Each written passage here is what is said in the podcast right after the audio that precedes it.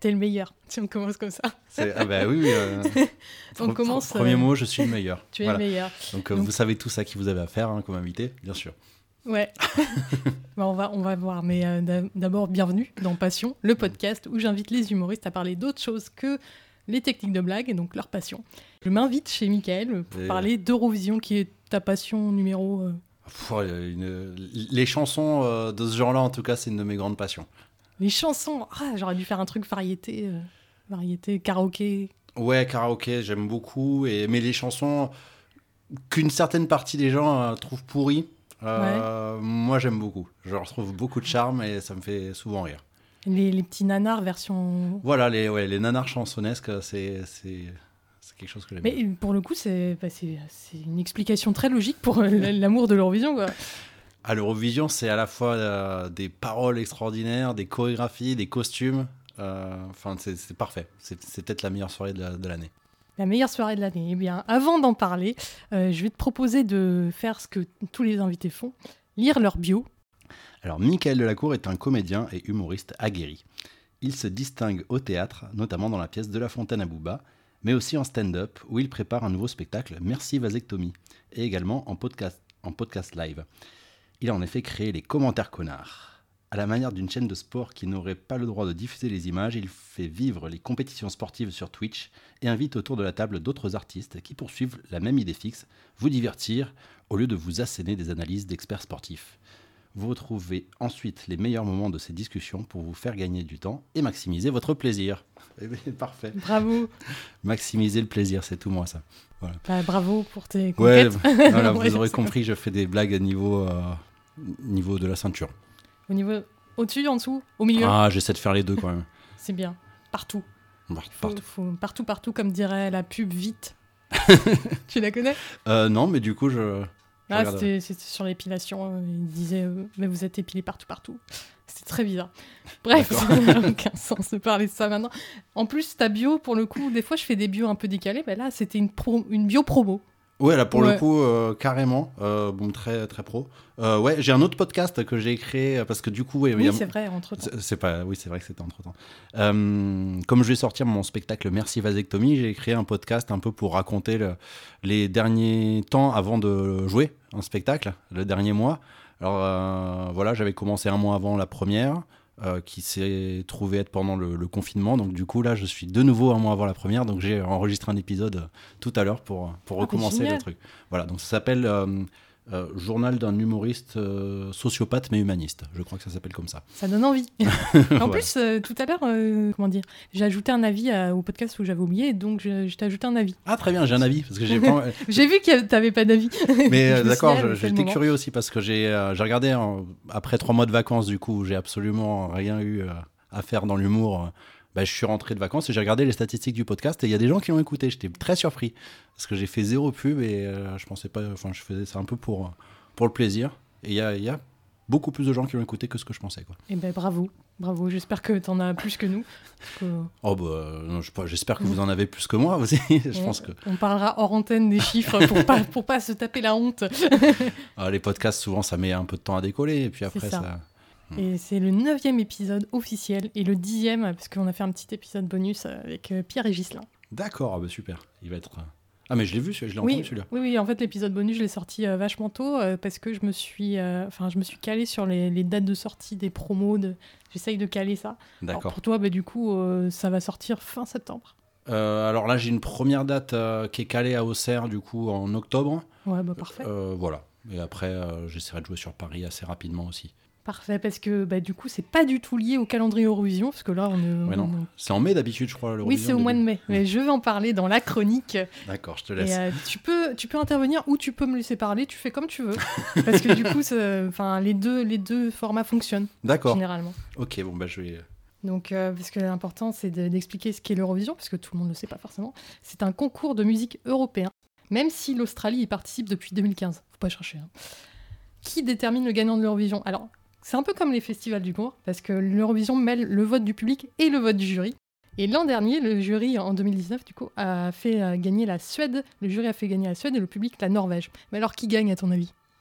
Euh, je dirais que c'est le public qui a, qui a le fin mot. Mais alors, moi, dans mon souvenir, je connaissais que le public. Alors, j'avais peut-être pas regardé les dernières années. C'est récent ou pas qu'il y ait un jury?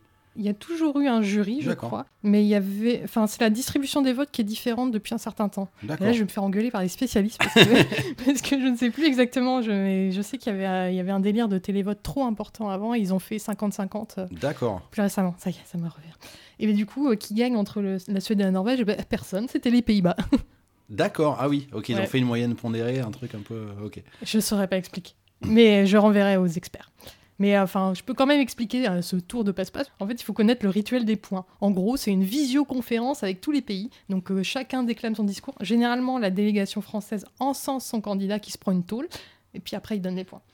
Et ça dure des plombes, ça dure bien une heure ou deux. Oui. Et puis après, le gagnant, il pleure, il revient chanter. Il, il chante parfaitement bien. Et pourtant, il n'y a pas de playback alors qu'il pleure. Ça, c'est la magie des artistes. C'est ouais ouais c'est mais c'est vrai que cette cérémonie des points c'est en plus ce qui est génial c'est qu'on voit tout le tout le copinage et le racisme qu'il y a entre pays européens c'est-à-dire qu'on sait que les pays baltes vont s'aider entre eux ils aiment pas trop certains certains trucs donc on voit toujours un peu les mêmes pays qui votent pour les mêmes euh, d'année en année donc c'est assez euh, bon euh, rigolo à voir et à la fois parfois un petit peu triste mais mais ouais c'est une sacrée cérémonie cette cérémonie des points Mais c'est marrant que tu dis ça parce qu'au final, si tout le monde votait toujours pour les mêmes, eh ben, ce serait toujours les mêmes vagues gagnants. Même si le jury, Oui. le jury fait la même chose d'ailleurs, hein, pour le coup. Donc, euh. Non, il y a, il y a quand même, je pense, les, les goûts et les couleurs qui rentrent en compte, mais il y a quand même souvent des petits un peu Ah bah- plus pour les, pour les copains, quoi. Quand c'est vraiment abusé, ils, ils. Genre, la- le, ils u, u, zu, je sais pas. Je pense que tout le monde a compris, c'est l'essentiel. Mais genre, la- l'Azerbaïdjan, il va donner les points à la Russie, c'est Ah oui. Voilà. Mm. Et Oui, tu parlais du mois de mai tout à l'heure, mais sache que l'Eurovision, c'est beaucoup plus qu'un coup d'un soir. Donc, euh, ça dure grosso modo officiellement une semaine en mai, donc euh, les deux demi-finales le mardi et le jeudi, et puis la grande finale le samedi. Mais avant ça, il y a les sélections nationales. Et en Suède, ça prend carrément un mois pour choisir la meilleure chanson. Ça s'appelle le Melody Festival. Et ça marche hein, euh, au niveau résultat. 7 top 5 et 2 victoires en 10 ans. Oui, alors que le candidat français, on sait jamais trop comment il choisit, c'est toujours quelqu'un sorti de, de derrière les fagots. Mais Ou de on- temps en temps une star quand même, il y a Sébastien Tellier qui l'avait fait, il y a eu ça, des Patricia Cass. Patricia Cass. Il y a énormément de monde. On en parlera tout à l'heure. J'ai tout préparé, tout un truc. Parfait. Mais du coup, euh, effectivement, pourquoi on est si nul à l'Eurovision? Ben, Je pense que c'est un peu comme euh, la mentalité française. On croit qu'on est nul et que le grand public dit oui, c'est politique, la vie est injuste, gna gna gna. Mais en réalité, on a réagi en 2016 avec la super chanson d'Amir. J'ai cherché. Premier des bookmakers pendant un bon moment et sixième au final. C'est pas mal sur 26. ça. Sixième pour la France, euh, c'est vraiment. faut savoir que d'habitude, on est plutôt dans les derniers quarts.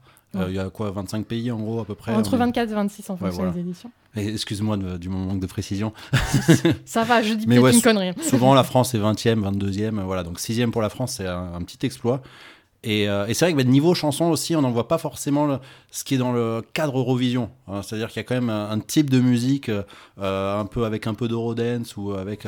Nous, on en voit des choses euh, très françaises. Et je me rappelle notamment parce que les commentateurs français sont souvent assez assez condescendants et Mm. Et euh, l'année où c'était Lordi qui avait gagné, qui est euh, Oui. candidat de la Norvège. La Voilà, donc, euh, Finlande. la Finlande, pardon.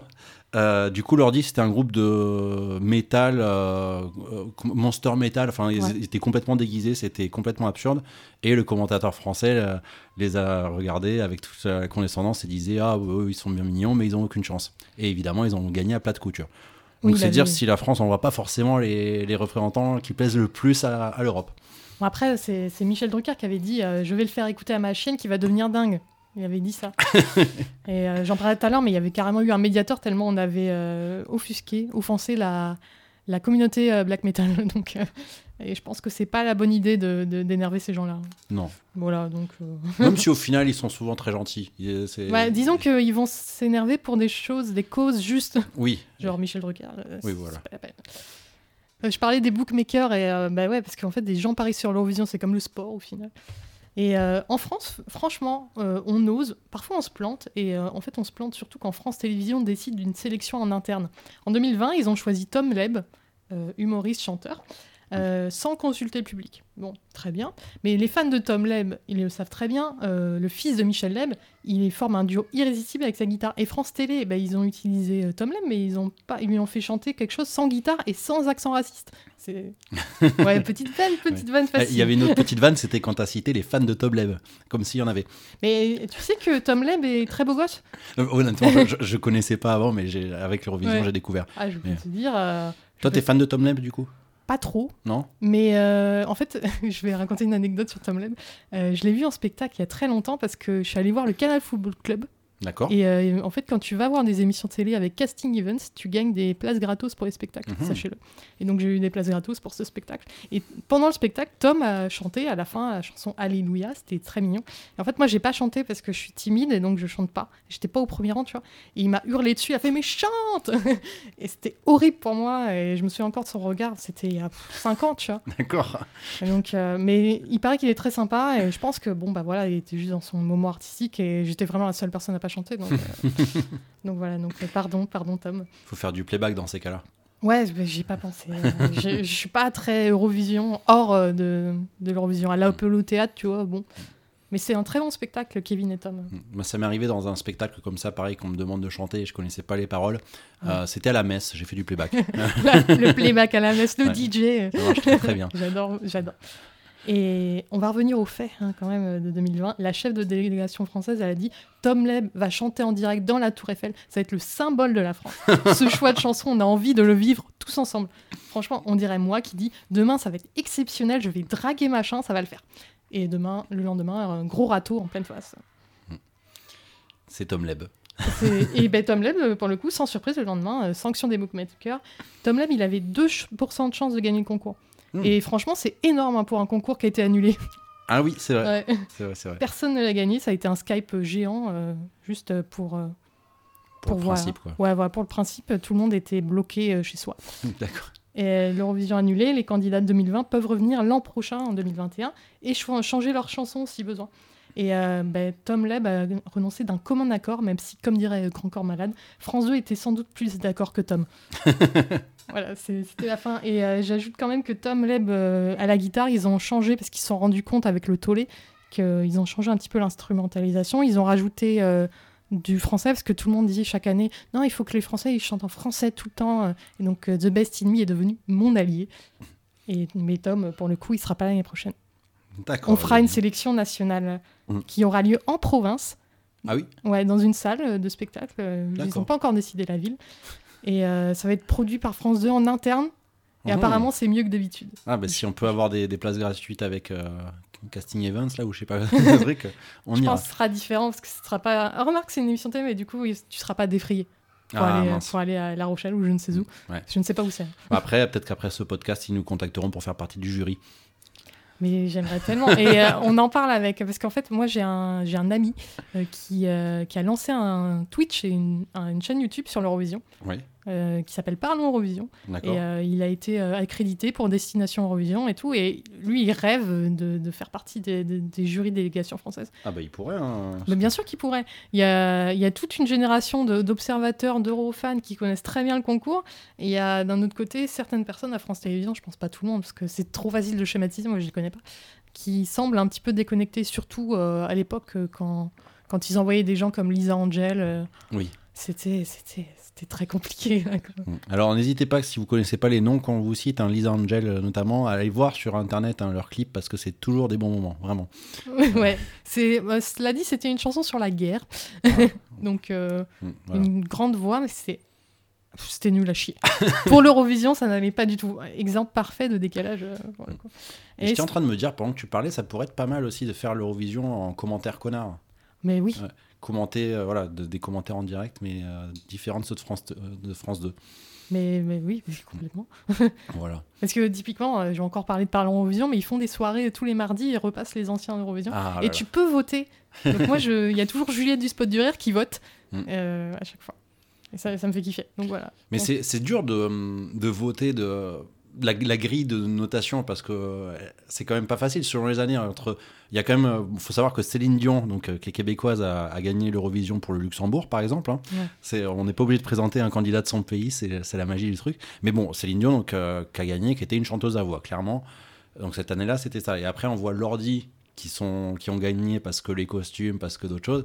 C'est, c'est pas évident de, il y a pas une grille de lecture unique. euh, C'est un peu comme les concours d'humoristes d'ailleurs. Ouais, et puis euh, il y a, bah, c'est un peu des modes. hein. Euh, Mm. Tu vas avoir une balade qui peut gagner à un moment, et après tu vas avoir un truc euh, super eurodance, et après tu auras, tu auras un truc de heavy metal, qu'on ne rendra pas.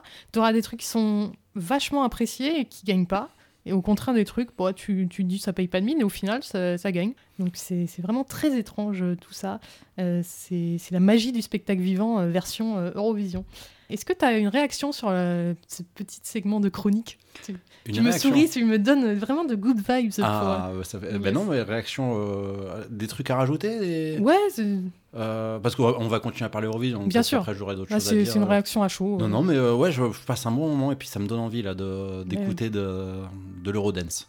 C'est l'Eurodance. Mais t'aimes beaucoup l'Eurodance, comme moi Ah, écoute, bah, c'est pareil, c'est. euh, Ouais, en fait, ça me fait marrer. Ça En plus, c'est un peu des souvenirs d'enfance. Ouais. Tu sais, moi, l'Eurodance, c'est les trucs qui passaient au manège à la fête foraine quand j'étais petit. Ouais. Et du coup, ça, ça m'évoque un peu ce genre de trucs. C'est quoi tes rêves? Mes rêves? N- rêves, mes rêves, pardon. pardon. Ah, bah, allez, euh, Corona, c'est plus de la dance, mais euh, après, ben, Epic, Epic Sax Guy, tu vois, ce, ce genre de choses. Ouais. Euh, Daru- euh, Darude, ouais. Ouais, tu sais qu'il a fait l'Eurovision? Ah, il a fait l'Eurovision Ouais, D'accord. Look Away pour la Finlande. Ça s'est pas qualifié. Ah là là. Mais c'était magnifique. Il y, avait, euh, il y avait une femme avec une robe verte, magnifique. Et on aurait dit qu'elle tombait dans l'eau. Ah bah, je Je- regarderai j'invite ça les gens dès, la fin de, de l'émission. Look Away, euh, c'est- bah, c'était beaucoup moins euh, punchy que Sandstorm. Oui. Mais parce que là, Sandstorm, c'est vraiment la migraine. hein. Oui. Mais j'adore cette chanson. Mm. Mais ouais, non, euh, c'était plus euh, tranquille, EDM. D'accord. J'invite les gens à regarder tous les, tous les genres de, de musique électronique parce que Mm. entre la trance, la progressive, euh, tout ça. Va falloir que tu fasses un article hein, en dessous du podcast pour Mais te- oui. toutes les définitions. et- En fait, Et les liens. pour chaque podcast, même si pas grand monde le consulte, j'ai fait un petit sondage, la moitié des gens s'en bat les couilles et pas au courant. Enfin, comme souvent, quand tu proposes trop de choses, euh, ils trouvent pas forcément tout. Et en fait, il y a des références en bas de chaque épisode pour retrouver tous les trucs. euh, pour les gens un peu nerds euh, Bon. qui veulent chercher des trucs comme ça. Ben là, vous le saurez. Bah ouais, vous le saurez. Merci, merci. Tu m'aides vraiment à faire des transitions, c'est incroyable. Euh, on va commencer par évoquer pourquoi on aime ou pas l'Eurovision. Avec ma première question, comment a commencé ta passion pour l'Eurovision? Alors, je pense que je suis tombé euh, la première fois sur l'Eurovision quand j'étais gamin, à la télé comme ça. Et, et bon, sur, sur le coup, j'étais un peu circonspect. Il y avait, bon, tu sais, t'es petit, tu vois la France, qu'est-ce qui se passe Bon, ben, la France était nulle. Voilà, donc j'étais curieux, mais j'avais pas trop encore accroché. C'est euh, après, à l'âge adulte, euh, quand j'ai découvert. euh, euh, alors, bah, il y a eu euh, évidemment le Epic Sax Guy, hein, euh, dont on a parlé, qui est. euh, N'hésitez pas à regarder sur ça. C'est, c'est- je crois que c'est une de mes préférées vraiment. C'est laquelle? Parce qu'il a fait deux. Oui, il, a- il- il est, il est revenu au concours quelques années après, mais c'était donc la Moldavie qui était venue avec un. Comment il s'appelait? Project. euh, Sunstroke Project. Sunstroke- Suns- voilà. Euh, Runaway.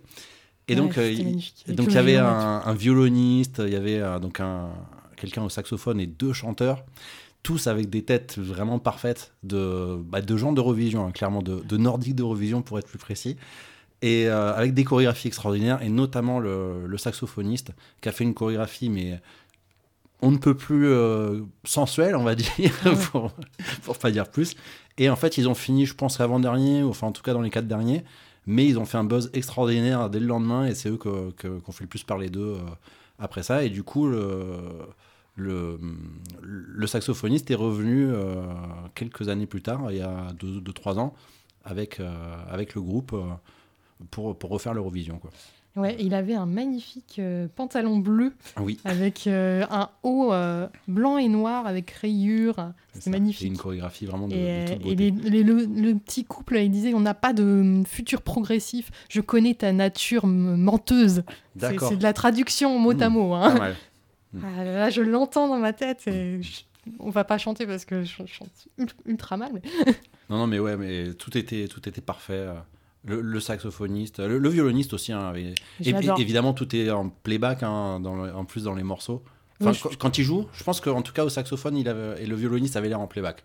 je crois que c'est interdit maintenant. Ah ouais? Ou alors c'est. euh, il y a eu des changements. euh, maintenant, les... si tu veux faire des chœurs, tu peux l'avoir en enregistré, mais normalement, il n'y a pas de playback. Ah ouais, ok. non, y a en tout cas, j'avais l'impression moi, en voyant la vidéo que le- qu'il jouait pas. Mais euh, Bah, ah oui, ça c'est possible. euh, c'est possible que ce- n'y ait pas forcément le les micro instruments après. bon. On va renvoyer aux spécialistes, hein, parce que là, pour le coup, j'en sais rien. Mais euh, moi, ça a commencé, bah, du coup, après le flop avec Michel Drucker. D'accord. J'étais, j'avais genre en 2006, j'avais 15 ans. Et donc j'ai ouais, trop rebelle, euh, j'aime pas le service public, euh, Michel Drucker, il fait chier. Franchement, pourquoi, pourquoi il critique des gens En plus, la Finlande, moi j'adorais parce que j'aimais euh, les pilotes de course finlandais. Donc je suis rentrée un peu là-dedans. Parce qu'en plus, les fans de Formule 1 adorent l'Eurovision. C'est une particularité euh, Ah. sur les topics, de, les sujets de forum de l'Eurovision de l'époque. Parce qu'on était dans les années 2000, les forums, c'était l'ancien l'ancien Facebook. hein. Oui, bah Oui, je c'était. Il y avait des topics Eurovision. Et en fait, tout le monde se partageait les, les- les chansons et pas, tout le monde parlait d'Eurovision. D'accord. Parce qu'on on aimait des trucs que personne ne suivait, la Formule 1, l'Eurovision, mais qui étaient ultra fun et qu'on se disait, bah, on est trop content de connaître ces trucs-là qui sont incroyables. Et enfin, c'était c'était fou, moi, quand j'ai découvert ça. Au début, je disais, ouais, ça a l'air trop nul, parce que tout le monde critique euh, en France, euh, critique encore l'Eurovision. Oui, oui. Ça, je me disais, ah, c'est comme les victoires de la musique, mais pas du tout. Quoi. Mm. Et, euh, et puis, je crois que quand l'ordi est passé, en 2006, ah, ça a fait un changement et c'est rentré dans une ère moderne euh, incroyable. Quoi. Ouais, ouais, complètement. Quand tu regardes les, les vieilles chansons euh, d'avant 2005, même d'avant 2000, c'est pas du tout le même style. Ah oui, bah d'ailleurs, Ça- quand la France avait gagné, donc il y a eu France Gall qui avait gagné, il y avait donc Ma- Marie Myriam. Ouais. Enfin, ça ça avait rien à voir. Ouais, ça, ça avait rien à voir. Bah, Céline Dion pour le Luxembourg aussi, c'était complètement autre chose. Mais, ouais. Et moi, aussi, une autre chanson euh, que j'avais découvert à, à la fac, des années 80, euh, pas hyper connue, qui s'appelle Moscow Mhm. de Gingis Khan. Ouais. Et pareil, il y a une chorégraphie extraordinaire. Et ça, ça, enfin, on l'écoutait en boucle à la fac et ça, ça m'a vraiment aussi donné le, le goût de l'Eurovision. Parce que euh, le danseur avait une chorégraphie, mais complètement folle. Je la connais pas, donc euh, j'irai voir. On on va mettre tout ça. Je, je- je vois déjà le travail d'ajouter des trucs. Mais au final, euh, enfin, nous, on avait eu des points euh, cette année-là, 2006, euh, de l'Arménie et de l'Israël. Euh, en gros, eux, ils nous donnent des points d'office. C'est nos potes. Nos potes. euh, nos potes sont loin. Mhm. C'est comme si on était en relation à distance et que tous nos voisins nous détestent parce qu'on va les visiter en, comme des touristes euh, super relous. Mais je pense qu'il y, a- il y a des communautés françaises assez fortes Ouais. dans les deux pays. Oui, oui. Bah, je voulais faire une petite vanne euh, raciste. mais on l'a Non, mais c'est bien, mais euh, c'est toujours de bonne loi. Mais du coup, ouais, ils étaient, à, ils étaient à fond sur le candidat français qui a terminé donc euh, 5 points, 22e place. Et ils ont détruit euh, l'ordi 292 points premier. Et ils se sont mais vraiment décomposés au fil des points. c'est sur Internet, tout ça. Mais il n'y avait pas d'ailleurs euh, Israël qui était parmi les favoris cette année? Euh, Je ne me rappelle plus. Comme j'ai pas co- comme je- j'ai découvert après, du coup j'ai pas vu Ah l'Eurovision 2006. Je l'ai regardé récemment. Euh, C'était d'année internationale cette année-là ou pas? Alors, je, Ah non, mais- j'ai pas, je suis peut-être pas Eh, aussi euh, Tu, pointu tu m'as lancé j'ai rebondi. j'ai tenté quelque chose. Mais ouais, dans l'Israël de temps en temps ils sont très très forts. hein. Ouais. Ils Alors- ont gagné il y a quelques années. Ouais, Neta Toy. Euh, enfin la chanson du poulet, on va dire ça comme ça. Hmm. Mais c'était féministe et donc du coup ça c'était pas ridicule. Ah ouais. Euh, et du coup bah, c'est devenu depuis un rendez-vous immanquable pour moi. Et toi bah du coup t'as- tu regardes tous les ans? Euh, non, parce que bah, c'est souvent le soir. Alors, souvent, Ouais, y regarde des rediffs ou des, des, des best-of. les- Ouais, voilà. Et c'est vrai que bah, le soir, euh, on joue, euh, souvent. Mais, euh, mais ouais, par- et en plus, c'est le samedi, je crois. Donc, le samedi, c'est Ouais, vraiment soir. le soir quand t'es artiste où t'es souvent dehors. Euh, même quand t'es pas artiste d'ailleurs souvent mais du coup ouais. mais du coup souvent je regarde euh, des rediffs ou les best of ou, euh, ou voilà, le lendemain Moi je me débrouille pour rentrer pour les points. Ah oui d'accord Parce qu'en plus comme tu vois j'ai suivi les sélections et tout ça, bah, je Mm. connais les chansons. Je me suis Oui. déjà fait mon petit top 43 qui est en gros le top 43 de toutes les tous les pays euh, en Qui- lice ouais ouais, en lice. avant les Et en, Avant la sach- finale. en sachant que du coup, la France, euh, on en a peut-être pas parlé, mais on est qualifié d'office parce qu'on donne beaucoup plus d'argent que, que d'autres pays. Euh, Oui. En fait, on fait partie du Big Five, les cinq pays qui, donnent, qui contribuent le plus. Euh, Ah. avec une grosse redevance pour euh, pour gérer l'Eurovision parce qu'en fait l'Eurovision c'est un concours de chansons mais c'est aussi je crois une organisation beaucoup plus large euh, Ouais, il y a, de- il y a, c'est pas, je sais pas si c'est l'EBU ou quoi, mais enfin c'est Europe Broadcasting Union. C'est une sorte de redevance télé euh, spéciale Eurovision quoi. ouais, ouais. Et donc, à à cause de ça, ben, on a moins de points que les autres et on se démène peut-être moins parce qu'on est obligé, on n'est pas obligé de, de se battre pour euh, être qualifié. Mm. Alors que les pays, genre la Belgique, des fois, ils amènent des chansons incroyables et ils sont pas qualifiés. Comme Michael Duforest euh, qui euh, gère Parle en Eurovision et euh, à moitié belge. D'accord. j'ai beaucoup d'informations là-dessus. Il y a beaucoup de fans de belges. Euh, Est-ce que tu comprends pourquoi les gens n'aiment pas l'Eurovision? Je peux comprendre. C'est des mélomanes, c'est. Je peux comprendre parce que oui. euh, Ah, déjà, ça, ça rentre pas dans le carcan classique de ce qu'on nous dit d'aimer. Ouais. Bon, déjà, il y a assez peu de chansons en français, donc déjà, y a- les gens comprennent pas forcément les paroles. Mhm. Les paroles ne sont pas forcément toujours. euh, Enfin, c'est un style très particulier, la musique d'Eurovision, quand même. Donc, euh, je comprends très bien que des gens puissent trouver ça ringard. et, euh, ça, me, ça me choque pas. Après, moi, j'adore parce que ça me fait autant rire que. Enfin, dans, dans une soirée d'Eurovision, il y, y a des choses que je vais adorer parce que ça me fait rire et d'autres que je vais adorer parce que c'est bien. Mais euh, oui, je comprends qu'on n'aime pas. Moi, il y a un truc que j'ai du mal, mais ça dépend des années. En fait, ça dépend. C'est euh, en fonction des, des commentateurs français qui nous mettent. Ah, clairement, oui. Parce qu'on a eu un peu de tout au final dans les commentateurs. On a eu euh, Mireille Dumas, tu le savais? Non, j'ai pas l'historique en tête. Il y a, il y a, il y a eu euh, Cyril Hanouna, Ça, j'avais su, ouais. qui était très bon. D'accord. Euh, Il y a qui c'est qu'il y a eu d'autres? J'ai la liste et j'ai perdu. Ouais. Stéphane Bern, donc du coup là, c'est lui, c'est en cours. D'accord. Pas ultra fan. Euh, Marianne James, André Manoukian, donc euh, les mecs qui se recyclent de la nouvelle ça. Ah, Manoukian, il a dû avoir des réflexions rigolotes, peut-être. Ouais, bah ouais, il est, il est très dans la philosophie, dans les- il Ouais. tourne des trucs de cul assez rapidement, quoi. Ouais. Puis il a des bonnes références musicales euh, Ah oui, qui oui. va te sortir un peu de derrière les fagots, donc ça, ça Ouais. peut être. un- Et moi, je suis un peu déçue parce que, en fait, souvent, ils le mettent sur France 4 pour les demi-finales, mais pas pour la, la, la finale. Et des fois, c'est moins intéressant. D'accord. Parce que Stéphane Bern, il va plus lire sa fiche, Oui. euh, être plus sur un délire de patrimoine que de musique. euh, Oui. J'ai le sentiment, hein, après.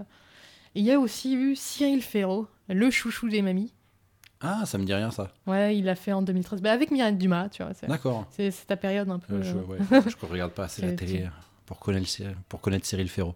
Ah oui, non, je crois que tu parlais, tu l'avais pas Ah, vu de- l'Eurovision. non, non, Non. Tu, l'as- tu regardes pas France 3 l'après-midi, je comprends. non. C'est- je- j'enregistre des podcasts. Et oui, bravo. mais moi non plus, euh, du coup, là, je- ça fait longtemps. Des fois, je me mets Slam en replay, mais. Ah, Slam, c'est euh, Cyril Ferraud, c'est Ouais. ça D'accord, c'est le petit euh, Tintin là un peu. Ouais, c'est ça, le petit blond, euh, Ouais. le petit blond platine. Ok, d'accord, je vois. Il- et il a beaucoup d'humour parce qu'il. euh, je sais pas si c'est Cyril Gosbo ou quoi, mais c'est un personnage en Fort Boyard là qu'ils ont ajouté cette année. Et en fait, c'est une caricature de lui Ok, qui pose des questions à la slam et qui est super méchant. d'accord, Donc euh, vous irez voir. hein. C'est très Eurovision pour le coup parce que c'est ultra kitsch. d'accord. Ils devraient faire ce personnage pour le, le concours. Mais j'ai vu que Fort Boyard avait pas mal changé leur, euh, leur truc ces dernières années euh, par rapport euh, à il y, a, il y a 30 ans, quoi. Ouais, moi, j'ai regardé un soir, il y avait Romain Grosjean, pilote de Formule 1. Et euh, j'ai eu trop peur parce qu'il était dans la boîte là, et, il re- et l'eau montait, montait, et il était en Ouais. panique totale. Et t'as eu peur qu'il se noie et qu'il puisse plus faire de Grand Prix, c'est ça? Bah, en fait, le, voir quelqu'un euh, paniquer de se noyer, ouais, c'est quand même inquiétant. Moi, j'ai presque eu un walker, hein, j'étais pas bien. Mais je, je, je supporte pas la violence, hein, donc. euh. Fort Boyard, je peux pas le regarder. Il y a Ouais, animaux. violent. euh, ouais. Ce qui explique pourquoi t'aimes bien l'Eurovision, parce que c'est vraiment pour le coup pas du tout violent. Ça dépend des fois. Euh, je sais pas si tu te souviens de, des interventions un peu de, enfin des, des chansons qui sont interrompues par des- du public qui pète un câble. Ah non, euh, a- c'est comme pas fréquent. Non, c'est heureusement que c'est pas fréquent. Mais Suri, euh, la candidate de Royaume-Uni, je sais plus quelle année, 2016 peut-être. euh, eh ben, en fait, elle a été en- interrompue en pleine chanson D'accord. par quelqu'un qui a pris, euh, qui a voulu prendre son micro et tout. Et elle a, elle a continué son truc. Comme Pro. si de rien n'était. Et a fini avant-dernière ou avant-avant-dernière, la pauvre. Parce que Royaume-Uni, enfin, c'est encore pire que nous. Je Ah. sais pas comment ils font, ils ont un- une industrie musicale qui est incroyable. Et Hum. c'est nul à chier. les résultats. Ce qu'ils envoient après, c'est un peu. Soit c'est mou, soit. Ouais, je sais pas s'ils envoient. Je, je me demande si, vu justement l'industrie euh, musicale là-bas, s'il n'y a pas certaines, certains artistes qui, qui osent pas aller à l'Eurovision de peur de. Tu sais, comme il y a certains comédiens qui veulent pas aller, fa- aller Ouais. tourner dans, dans, dans Plus belle la vie parce qu'ils ont Ouais, peur de ruiner leur carrière, permis, machin, ouais. voilà. Euh, bah, Peut-être qu'en Angleterre, c'est euh, c'est ça qui se passe. Et ils ont quand même eu Bonnie Tyler, euh, Ah oui. Blue. D'accord. Ah, ils se sont pris une tôle. Bonnie Tyler, je sais plus, mais Blue, c'est sûr. Mais Bonnie Tyler, euh, c'était il y a longtemps, non? C'est il n'y a pas si longtemps. Ouais, c'est ça. J'ai pas l'année. Donc elle, elle, elle pouvait plus euh, Bouger. sa carrière. hein. De toute façon, c'était. euh, enfin, Oui. Elle Ouais. essayait juste de la sauver. Oh, c'est- dur hein, pour les anciens. non, je sais pas. Euh, mais au contraire, il y a beaucoup de candidats récidivistes. Je sais pas si tu as des candidats en tête, euh, à part euh, Sunstroke Project. Euh. Comme ça, non. Ça Non. me dit rien. Euh, ben, France Gall l'a pas fait deux fois Ah, j'ai pas, j'ai pas version française. euh, En fait, j'ai une connaissance très moderne de l'Eurovision, mais c'est me- possible que c'est possible. ouais. Je me demande si elle l'a pas fait pour deux pays différents, France Gall. Euh, Il y a peut-être un truc comme ça. Ah, Elle, a dû le faire avec Poupée de cire, Poupée de son. Et, Ah, ça c'est sûr, oui. et avec. je retrouverai l'autre. Tu retrouveras l'autre. Voilà. On le retrouvera tous. hein. Voilà. Merci Internet. Oui. Là, on- moi, j'avoue que c'est pas euh, les candidats français, ils sont pas dans ma liste là. Là, j'ai une liste, mais euh, qui est absolument éclectique pour tous les gens qui connaissent pas. Euh, je peux citer des blazes à la suite. Les gens font quoi?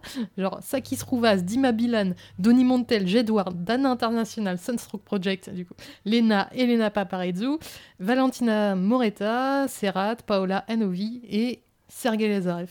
T'aurais pu inventer des noms, je pense que pour les auditeurs c'était la même. c'est ça, c'est les nouveaux humoristes du moment. Non, il y a eu euh, quelqu'un qui a été vachement connu grâce à l'Eurovision, c'est. euh, comment, il- comment il s'appelle Qui est travesti.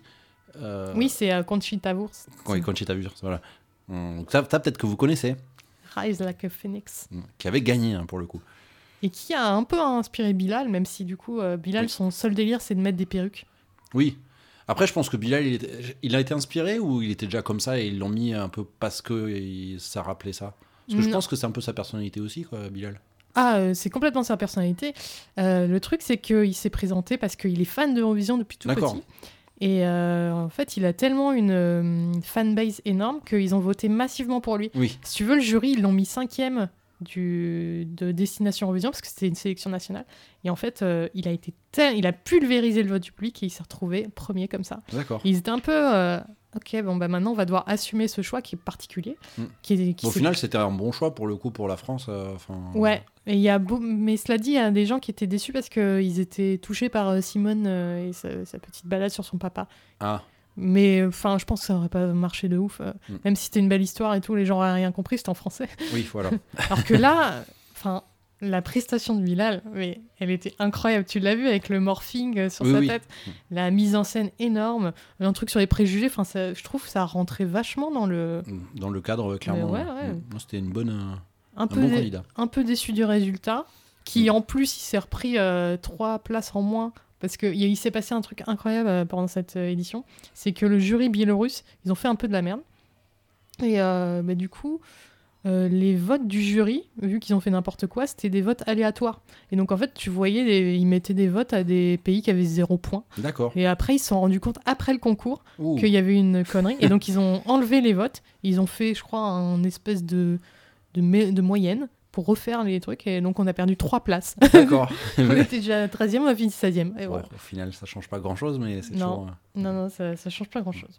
Mais il faut savoir que tous les ans, juste avant l'Eurovision, il y a euh, tous les journaux français, les commentateurs qui disent Ah, est-ce que la, la France, ah, cette année, on a une chance, etc. Tous les ans, c'est la même. Et tous les ans, on finit euh, 15-20e. Donc, euh, c'est c'est toujours assez rigolo à observer.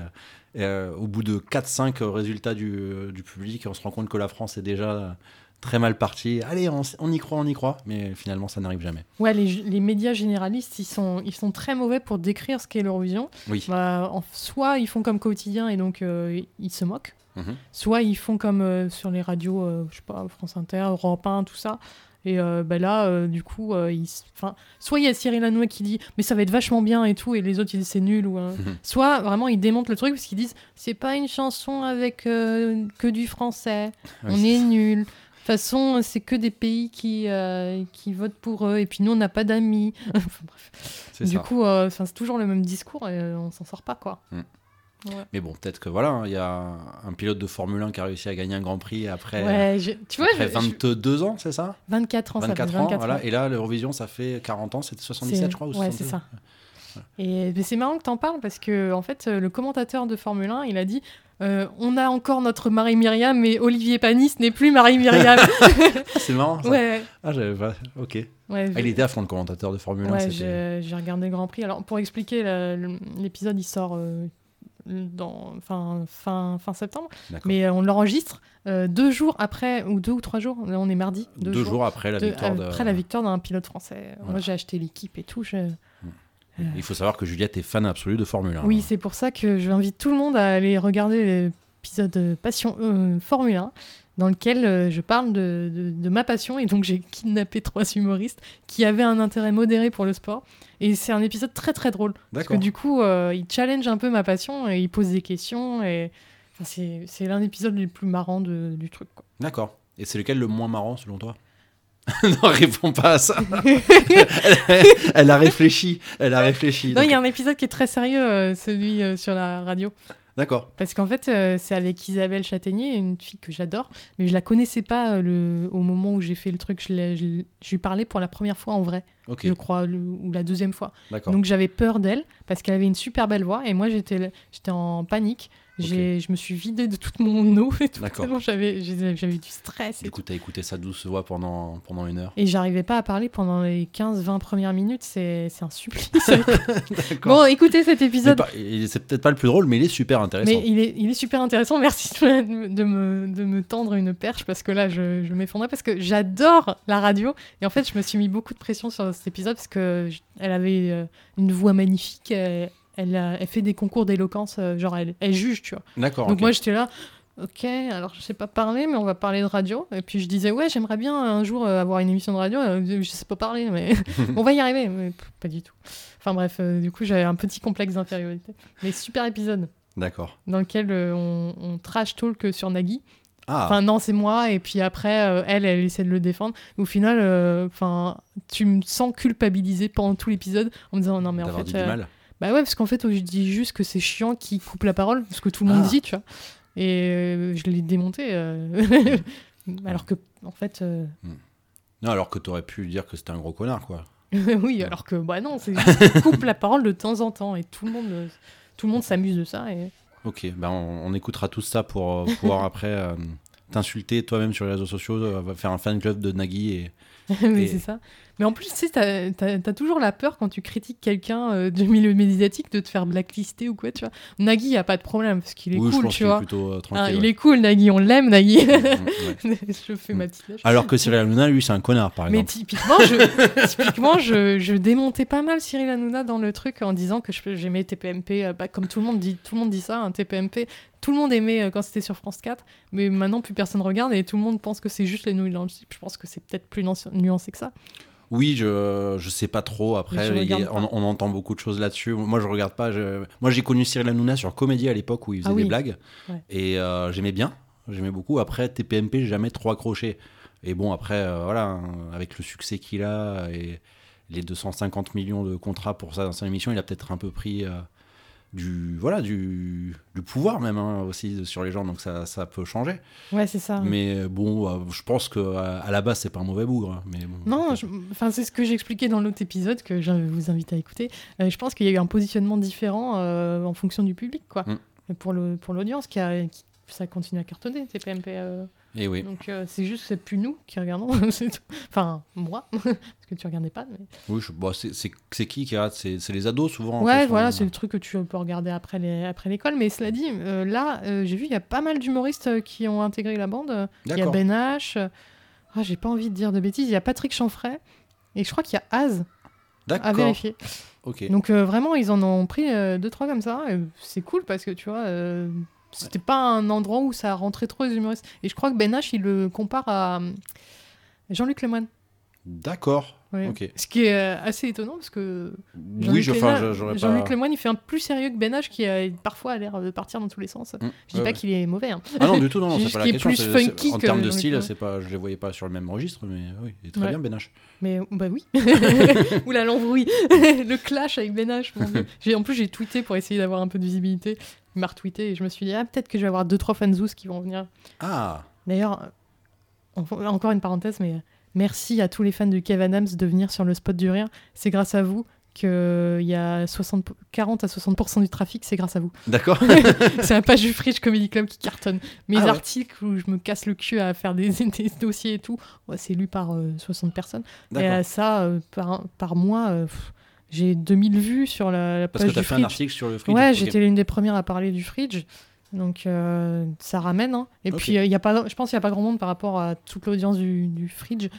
J'ai failli dire le Fringe, mais c'est pas pareil.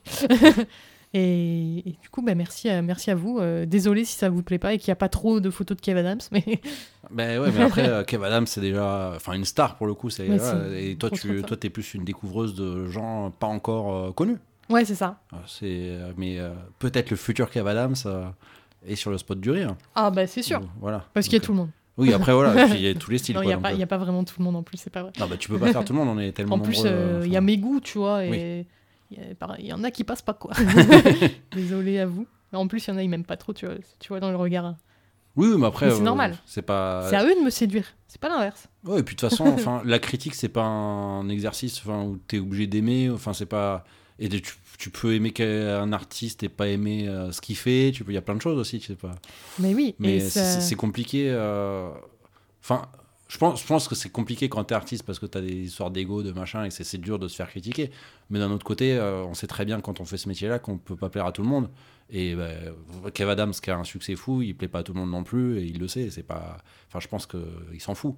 Oui, bah, en plus, il en joue, il, il fait venir des haters dans sa- son émission et tout. euh. Ah oui. Il a fait, il a, pour la première émission du Fridge, ils ont parlé, euh, enfin, euh, ils ont fait gagner euh, une hater euh, des cadeaux. D'accord. Et donc, du coup, bon, Mais bah. si tu le détestes, tu vas pas dans son émission. En fait, bah, elle a accepté parce que, en fait, ils ont pris une hater. Ouais. Enfin, c'est lui qui parle comme ça. C'est quelqu'un qui a critiqué euh, Kev Adams parce que du coup, il est devenu trop populaire et donc elle l'aimait moins. C'était un peu ça, Ah, le principe. Et donc, du coup, euh, ils ont argumenté sur ça et, euh, et du coup, Kev a fait genre, mais du coup, tu vois bien que là, je suis accessible, je te parle, tout va bien. Et... oh, le bon- il est Ouais, bon, non, mais il est bon en com, très hein. très bon. Oh il là est-. Oh, c'est le meilleur. hein. Oh là là, ouais. mais tu vois, non mais. C'est un peu gros, hein. désolé pour les fans de Kev Adams euh, qui du coup nous écoutent en mars, mais Oh bah, je pense que tu peux gagner des places pour le Fridge tu es un hater euh, officiel. J'ai dit, un truc, c'est un peu gros, ça y est, je suis un hater. Ça, Bah non, ça- mais ça va vite de nos c'est un jours. hater selon Kev Adams. Ah oui, Parce que le gros hater, vraiment, qui, qui, qui peut te tirer une balle, j'en sais rien. Ah, On va peut-être pas aller jusque-là. je mais... n'ai pas prévu de tirer une balle à Kev Adams. euh, Je, je m'y engage euh, dans ce podcast. Et Voilà. euh, ça c'est le nom de code, euh, enfin c'est la, phrase de code, on va dire ça comme ça, pour gagner une place euh, pour le Fridge Comedy Club. je, me, je, je, je me suis prise pour un animateur de Fun Radio pendant 3 secondes. Ouais, c'est bien, c'est bien, c'est- Attends, tu, tu prends tes aises. Ah mais complètement, bah, on va, je pense qu'on va revenir sur le Bon, sujet de en, tout cas, ça veut dire que je suis vachement moins impressionnant que l'invité de. Mais on se de- connaît, on se connaît, on a fait commentaires connards ensemble. C'est vrai, c'est vrai. J'ai ressorti euh, bah, avec la victoire de Pierre Gasly. euh, Mm. Franchement, tu as, Et oui, j'ai vu. Tu as porté chance parce qu'on avait fait le Brésil 2019. Et oui, il avait fait deuxième. Ouais, Mm. Bah, on, était, on était là devant. euh, et je- le fait de re-regarder, merci encore de m'avoir envoyé la vidéo qui est pas accessible. Et ouais. Et moi, je la regarde de temps en temps quand je, quand je déprime. Et ouais, parce qu'en fait, il faut savoir que c'est un podcast qui est un peu monté parce que, euh, évidemment, on dit du mal de beaucoup de gens, dont Kev Adams, et donc du coup, on, on le laisse pas sur Internet, c'est seulement en live. Voilà. Mais tu sais que ça a duré deux heures. Le podcast, il fait 4 minutes. hein. Oui, oui. Celui-là, il est très court. Moi, j'étais dégoûtée. Mais c'est normal, c'est parce qu'on a, on a vraiment commenté la course. Ouais, c'est vrai que écouter des commentaires euh, en différé de commentaires sans les images, c'était pas forcément. Mais euh, voilà, après. bon. Mais c'est pas- c'est pas évident à monter un truc comme ça d'ailleurs. J'avoue, j'avoue, parce que sélectionner 4 minutes, euh, Ouais, ou enfin d'ailleurs, mais même savoir. euh, c'est 15 minutes. hein, faire podcast 15 classique. minutes ou 30 minutes ou 5 minutes, et dans tous les cas, c'est pas forcément évident. Quoi. Donc bon, je fais un peu à vue de nez. J'avais bien aimé le podcast où tu avais invité Areski. Ah ouais, pour moi, c'était. Euh... Bah, Reski est déjà super pour les podcasts. Ah ouais. Et... D'ailleurs, je l'ai pas invité. Mais tout- de toute façon, tout le monde autour de la table, on disait tous des, des conneries euh, tout, tout le long. Et, et, mais en fait, après, c'est comme souvent, les podcasts aussi, ça, ça se cherche hein, au début. Mhm. Euh, on ne sait pas les formats qui marchent, les formats qui plaisent aussi au public, etc. Et euh, là, pour le coup, ce qui avait été génial, c'est que en fait, on parlait très très peu de ce qui se passait à l'écran. Ou alors on en parlait, mais pas, pas d'un point de vue très terre à terre. Quoi. On parlait de loin, on disait des blagues. Et puis, c'était pas des gros fans de sport qui étaient là. Ouais. Donc, du coup, euh, ce qui permettait de mettre un petit recul et ce qui fait qu'on a vraiment ri pendant deux heures non-stop. C'était, C'était vraiment. Parce que c'est dur aussi. Tu vois, bah, tu vois, regarder un match du PSG avec un match du PSG quand, quand ils perdent en finale, bah, il, va, il va rien dire à part, à part être dégoûté. Oui, c'est vrai. Si t'es trop dedans. euh, Voilà. Ou, ou- ou toi, devant un grand, grand, Prix de Formule 1, t'es à fond, ce qui est normal, parce qu'on était tous Mm. à fond aussi derrière euh, Pierre Gasly à, à l'époque. Et du Mais coup, ce qui était euh, intéressant, c'est que je te coupe, pardon, on, on prend trop ses aises. C'est que je connaissais, mais les autres connaissaient pas, donc il y avait énormément de questions. Oui. Mais c'est vrai que ça, c'était cool. ouais. Mais du coup, ouais, ça qui est bien avec le format live plus podcast, c'est qu'en live, euh, ben, on suit la course, et puis euh, en podcast, on, on fait un petit best-of. Exactement, un petit best-of. Et on va revenir, je vais y Oui, arriver, à revenir sur le sujet Eurovision, parce qu'on est en train de vous arnaquer. Euh, je voulais faire un focus euh, qu'on a commencé euh, sur la couverture médiatique francophone, et euh, je m'excuse euh, auprès des Belges, parce que je sais pas ce qui se passe chez vous. Voilà, j'ai pas, j'ai pas regardé euh, trop. Donc voilà, donc ça va parler de France et de Suisse. Euh, donc euh, je vais pas, je vais pas reparler des commentateurs de l'Eurovision en France parce qu'on en a parlé tout à l'heure. Mais en Suisse, cette année, il y a un humoriste qui a animé la, bah, du coup le, le Skype Eurovision euh, de 2020, C'était qui? Euh, Johan Provenzano, Ok. qui euh, a joué euh, une fois ou deux à Paris et qui, qui est plutôt marrant. Je, je- je vous invite à regarder. c'est Summer Camping ou je sais pas quoi. C'est le programme d'été sur Couleur 3 qu'il a fait avec Alexandre Cominac qui est ultra drôle. T'as Alexandre Cominac qui est en mode euh, le jeune voix riche qui a pas envie d'aller au camping. Et Johan Provenzano qui est euh, camping, claquettes, chaussettes. euh, Enfin, c'est sa LV1 quoi, c'est sa langue maternelle. Donc du coup, c'est très drôle. Très et euh, Johan Provenzano était très bon euh, dans l'exercice. Moi, j'ai regardé l'Eurovision 2020 euh, avec euh, le- un VPN et commentaires suisses et c'était génial. Alors qu'en France, c'était pas la même chose. Déjà, il y avait Dave, il était au bout de sa vie. Déjà, tu dis Dave, tu vois, t'es exaspéré. Euh, à la fin de la cérémonie, qui a duré un peu longtemps, il y avait beaucoup de Skype et tout. le comment... enfin, les commentateurs demandent à Tom Leb Qu'est-ce que vous avez pensé de la soirée 2020 Et t'as Dave qui arrive, et qui, qui prend la parole à la place de Leb. fait, Ouais, il s'est fait chier. Et du coup, il y a eu des, des articles de presse le lendemain en disant Mais euh, regardez-moi Dave, là, comment il a chié sur la soirée Eurovision. Franchement, c'était trop triste et tout. Ils ont fait un truc super émouvant. Ils ont ramené des candidats des années précédentes. Ils, ils sont cassés le cul pour faire une soirée quand même. Et t'as t'as deux haters là, des fans de Kevin Adams probablement, qui arrivent comme ça. Et pff, que, que faire de ça Si on a des gens qui ont des aussi mauvais VRP de l'Eurovision, comment on fait pour. euh, Ouais. Alors que pourtant, Dave, euh, il, serait, il serait parfait euh, à l'Eurovision en tant que chanteur, quoi. Mais oui En plus, vraiment, tu peux amener des vieux, euh, franchement. Ah bah oui. Il y avait, tu te souviens peut-être des mamies russes? Oui, oui, oui, oh là là.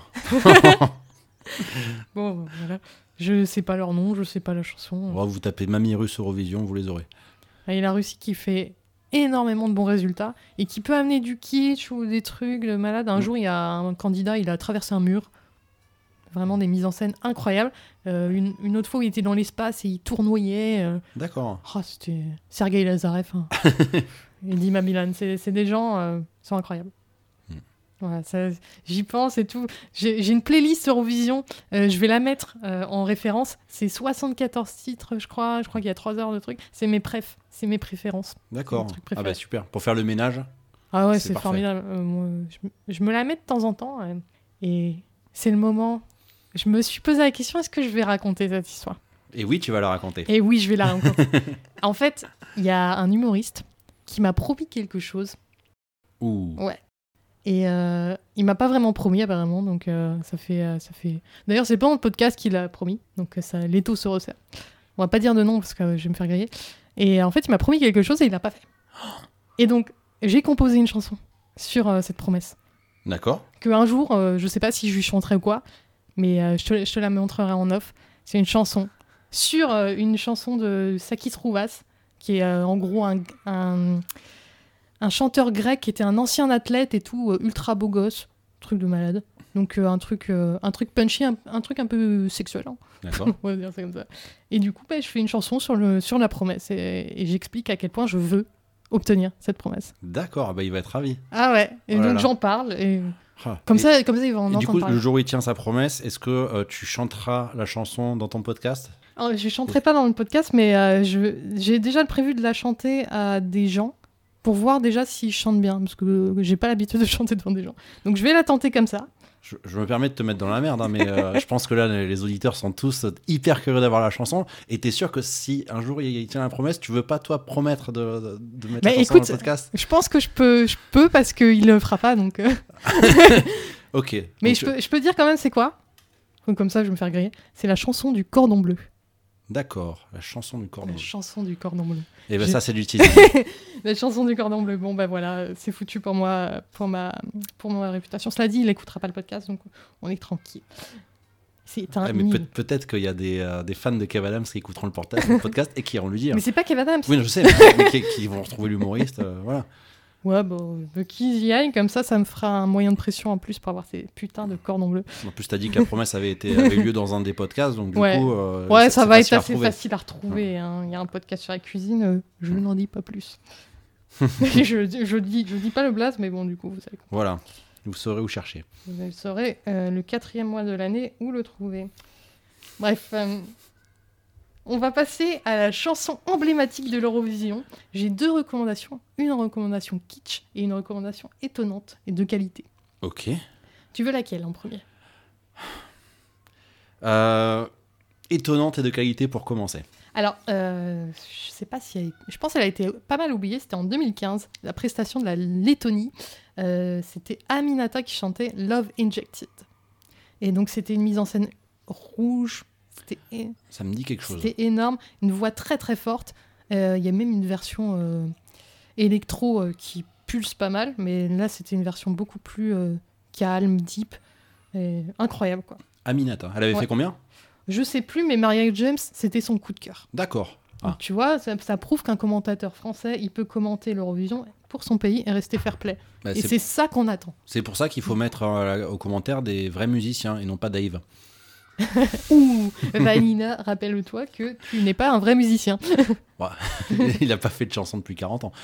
Ouais, c'est vrai. Ouais, donc, du Alors coup- que bon, non mais par rapport Bah, à c'est- Manoukian et Mari- Maria Jens qui bossent beaucoup là-dedans encore quoi. Et puis c'est aussi pour ça que bah, on n'a pas gagné depuis, depuis 40 ans. J'espère en tout cas qu'il n'y a pas le fan club de Dave aussi qui nous écoute. euh, Et c'est marrant, tu sais, euh, il y a une streameuse qui parle de Dave. D'accord. Et en fait, euh, Dave a été mis au courant par le biais de je sais pas quoi. et du coup, il, euh, il, en fait, Dave, c'est devenu un running gun dans le stream. Et donc, euh, il a été mis au courant. Il est rentré, enfin, il a un- intervenu à un moment dans le stream. C'est un truc de malade. D'accord. Donc, Extraordinaire. C'est comme Michel Drucker, j'en parlais tout à l'heure, euh, comme quoi il a été euh, abominable en 2006. Mais pendant le confinement, Michel Drucker, il a fait un cadeau incroyable au stand-up, au Barbès Comedy Club. D'accord. Il a enregistré un, un message pour soutenir le Barbès Comedy Club. Ah trop bien. Parce que tu sais, euh, Charlet elle avait fait un podcast euh, Vivement Dimanche avec Michel Drucker. Oui. Et du coup, euh, il avait fait une petite vanne en disant Mais je vais prévenir copie comique. C'était ultra drôle. Il y avait tout. Il y, a- D'accord. il y avait le fait qu'il comprenait copie comique, qu'il comprenait les nouveaux artistes. Et là, je me suis dit Ok, bon, ben on te pardonne, Michel. Oui oui bah, là- là-dessus il est quand même assez. euh, il Je pense que les Eurofans, ils n'ont pas encore pardonné, mais nous, oui. Hmm. Voilà. Donc, euh, continue comme ça. Michel, si tu nous regardes. En plus, son chien de l'époque est mort. Donc, euh, Oh. Mais tu sais, il en reprend à chaque fois. Et puis il y a toujours des. Du coup, j'ai cherché des informations sur les chiens de Michel Drucker. Et en fait, euh, ouais, quand il y a le chien de Michel Drucker qui meurt, il y a des articles de presse sur ça. Et il est anéanti, le pauvre. Il kiffe ses chiens. Bah ouais, ouais. Bah après Ouais. sou- souvent les gens qui ont des chiens ils les aiment. hein. Ouais, mais tu sais, euh, je crois qu'il était su- sur le plateau de Vivement Dimanche, tu vois, le chien. Ouais ouais. Donc c'est c'est un peu euh, fusionnel, tu vois. D'accord. Mm. Il y a probablement dû y avoir des beaux articles dans Paris Match. Ouais, je pensais à vous aussi, donc c'est encore mieux, tu vois. Et donc ça c'était la recommandation euh, de Étonnante qualité. de qualité. Et Oui, maintenant la recommandation kitsch, c'est ça? Ah oui, alors on va remonter à ma première année dans l'Eurovision 2007. J'ai l'impression de parler que de cette année, mais elle était incroyable. Puis tu sais, c'est quand tu découvres un truc. euh, Bah ouais, c'est ça qui t'a fait aimer l'Eurovision quoi. Donc euh, ouais, c'est ouais, c'est ça. C'est les premiers souvenirs. euh, Tu t'en souviens toute ta vie. Et donc c'était une chanson qui avait fait beaucoup parler. C'était Dancing Lasha Tumbai de l'Ukraine. C'était euh, des, des espèces de cosmonautes là. Sieben, sieben, Ayulu. Sieben, eins, zwei. Je vais pas le chanter. Eins, zwei, voilà. oui, Donc euh, c'était de l'allemand, hein, mais c'était le candidat. Ouais, on aurait dit un peu du papier alu dans leur truc. euh, Oui. c'est ça, ouais. C'était, enfin, c'est- ça euh, reflétait, ça se Ouais, ouais. reflétait. C'était incroyable. Mm, Et c'était bah, avant euh, l'Epic Sa- Sax Guy, c'est dur à dire. avant lui, c'était ça le, le truc emblématique de l'Eurovision. Ah ouais. Ah non, c'est vrai qu'ils sont, ils sont très bien. Et Allez les écouter. Et, euh, costumes de l'espace, de l'allemand, de la techno violente, un public endiablé. Mm. Et mm. Et puis la langue allemande se prête particulièrement bien à ce genre de, d'exercice. Ouais. Mm. Donc, y a beau- d'ailleurs, il y a beaucoup de, de pays qui euh, chantent pas dans leur langue. euh, Mm. Typiquement, euh, le Danemark en 2019 a chanté en français. D'accord. L'Autriche en 2015, je- j'espère pas me tromper, avec Zoé a chanté en français. Et euh, un français, mais incroyable quoi. Euh, cela dit, le Danemark, c'était pas 100% français. Oui. C'était, il y, y avait du danois, il y avait de l'anglais et tout. C'était l'amour est pour toujours. Ah oui, Ouais. les, les- Ah, c'était, c'était un peu cucu. hein. les phrases que tout le monde comprend, quoi. ouais, Love is Forever. C'était euh, Eleanor, je sais pas. Bon, bref. Mm. Elle était un peu cheesy, mais ça passait, tu vois. D'accord. Voilà. Donc ça fait partie de. Je crois que c'est dans la playlist. euh, les 74 chansons de l'Eurovision. Sans pub, sur... c'est sur 10 heures, mais bon, hein, si vous pouvez, euh, vous pouvez euh, importer des playlists de, de trucs à trucs et tout. euh. Je vais Hmm. vais pas faire un tuto. hein. Vous savez hein. utiliser Internet. Si vous avez trouvé le podcast, ça veut dire que vous savez utiliser Internet pas mal, parce qu'il faut le trouver.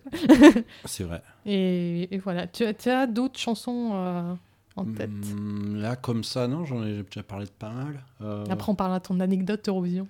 Euh, ah oui, bah, ouais, je- du coup, je sais pas si. Ouais, ok.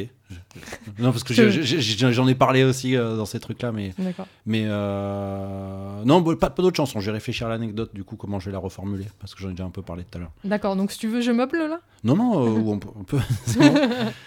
Euh, Parce que si tu as besoin de réfléchir, c'est pour ça. Non, non, mais c'était. euh, en fait, euh, bah, la chanson Moscow dont je parlais, donc Mhm. c'était vraiment. Ah oui. Euh, on était à la fac de médecine et, euh, et en fait, euh, il y, a- une chorégraphie qui est assez. euh, bah, re- regardez là, mais en fait, ils sont quatre à, danser autour de Gengis Khan, qui est le personnage, et qui fait des. qui virevolte. Et on était un peu obsessionnel avec quelques amis sur cette, sur cette chanson. Donc on a fini par apprendre la chorégraphie et, euh, en voulant faire Gengis Khan, bon ben je, je me suis lamentablement pété la gueule devant une audience. voilà. Euh, D'accord. Voilà, c'était. Mais il faut oser. hein. Bah oui, bah c'est voilà, l'Eurovision, ça fait faire des, des belles choses. Ouais. Mais ça reste un bon souvenir. hein. Bah oui, oui. Si tu t'es pas fait mal. Si, si. Ah, Euh. C'est c'est ce qui a rajouté euh, au côté comique. Hein. Mais Là, tout va bien, t'es en bonne santé. Et ben ouais, c'est- les, les- les gens se sont marrés et c'est ça qui m'a donné euh, envie de- d'arrêter la fac pour faire euh, de l'humour. hein. Ah ouais, Non, donc. non, euh, j'imagine. Mais tu sais, moi en plus, je suis ultra crédule. hein, donc, euh, bah, Ouais. quand on me dit par exemple, euh, je vais te faire des cordons bleus, euh, bah, j'y crois, tu vois. D'accord. Mm. Je suis un peu vénère. Mm. Je suis un peu Ouais, en plus, c'est c'est vraiment un challenge euh, dur à tenir, quoi, faire des cordons bleus. Donc, euh. Je vais avoir des problèmes. Euh, on n'a pas parlé d'un truc. euh, Netflix a sorti un film sur Eurovision. Je sais pas si tu l'as vu. Euh, non. C'est en gros, ça se passe en Islande et enfin, il y a, il y a deux candidats qui sont fans d'Eurovision. Ils se retrouvent euh, par un concours de circonstances que je vais pas dévoiler dans le concours. D'accord. Et bah, ça dure deux heures et, et les gens ont commencé à découvrir l'Eurovision via ce truc. Un peu comme euh, pour la Formule 1 Mm. où euh, la, la série a amené des nouveaux fans. Ouais, ouais. Et bah, du coup, tu l'as pas vu. Non, j'ai pas vu, mais du coup, c'est vrai que Netflix, ils font des bons, des bons documentaires souvent. Donc. Et là, c'est un film. C'est un film. C'est un film complètement de Will Ferrell. Ok. Donc, euh, moi, je connais pas trop Will Ferrell, mais il y a des gens qui disent ouais, c'est génial. Après, il y a d'autres gens qui disent ouais, ça, fait- 'fin, c'est encore du Will Ferrell, c'est encore la même chose et tout, ça se, ça se renouvelle pas. D'accord. Bon, moi, je- j'ai regardé pour l'Eurovision, j'en avais un peu rien à faire. Et je dois dire que les musiques, elles étaient bien. D'accord. Ils auraient pu présenter ça à l'Eurovision, ça aurait fait un top 10. hein. mais quand il y, a- quand il y a Netflix, quand il y a de l'argent, il y a- Ouais, ouais. Et quand il y a des, des cerveaux aussi, parce que sans, sans cerveau, on, Ah, bah, je pense qu'ils ont bien étudié le truc, ouais, c'est sûr. Donc voilà, c'était un peu à l'américaine et tout. euh, c'était un mélange entre euh, une ode à l'Eurovision, une comédie romantique et une comédie musicale. Et euh, ok. Donc les Américains maintenant vont, vont connaître l'Eurovision et vouloir y participer comme l'Australie du et coup. du coup, alors c'est pire que ça, c'est qu'ils vont lancer un Eurovision américain. Ah, avec donc genre ils nous- les États, avec un. Je sais, j'ai pas trop lu, mais euh, American euh, Song Contest, ça va arriver. D'accord. Ok. Et là, je suis déçue parce qu'en fait, c'était notre truc à nous, quoi. Hein C'est pas sûr qu'ils arrivent à, à imiter, enfin à faire un truc du même, dans le même esprit. Bah, comment tu vas faire la Moldavie euh, Ouais, puis parce que c'est, ouais, ouais, enfin c'est un song contest, donc euh, les gens vont voter, mais est-ce que, enfin ils vont voter que pour des Américains du coup? Euh, ouais, Ce ils- sera danse avec les stars, quoi. Enfin, Ouais, voilà, c'est ça, c'est. Donc je sais pas s'il y a un gros. Bah, moi, je sais que je regarderai pas ça. Hmm. Non, bah, par curiosité, s'il y a des trucs, mais c'est vrai que je vois pas. Est-ce que les Texans vont voter euh, pour les Floridiens parce qu'ils aiment pas les gens de New York? Je suis pas sûr.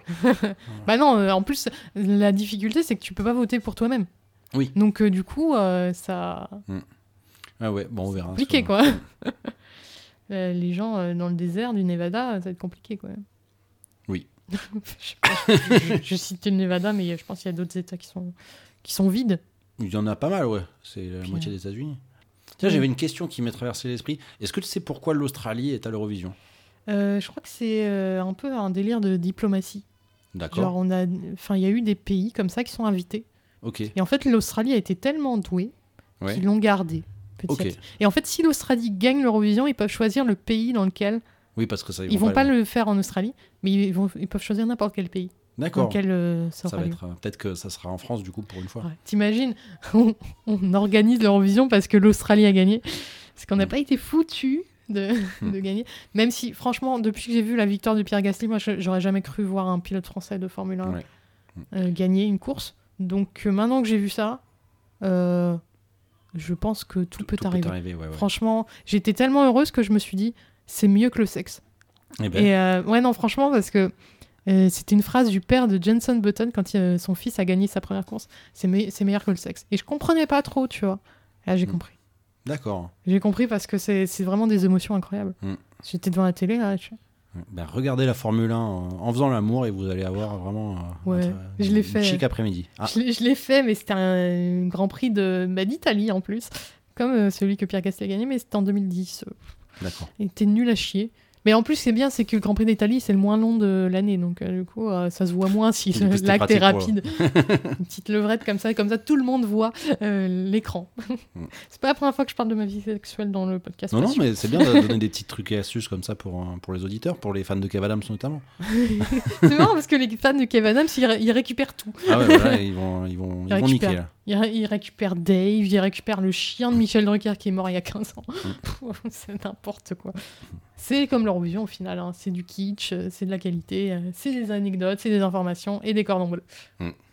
Et on va... Je sais pas si on va. hum, Si tu voulais parler de ta promo un peu plus, parce que c'est vrai que quand j'ai fait ta bio, il y a eu beaucoup de promos. Mais est-ce qu'il y a Ah euh, bah, les réseaux, tout ça Oui, les réseaux, tout ça, même si au final j'ai supprimé mon compte Facebook, j'ai plus qu'une page Facebook parce que ça me déprimait trop les réseaux sociaux.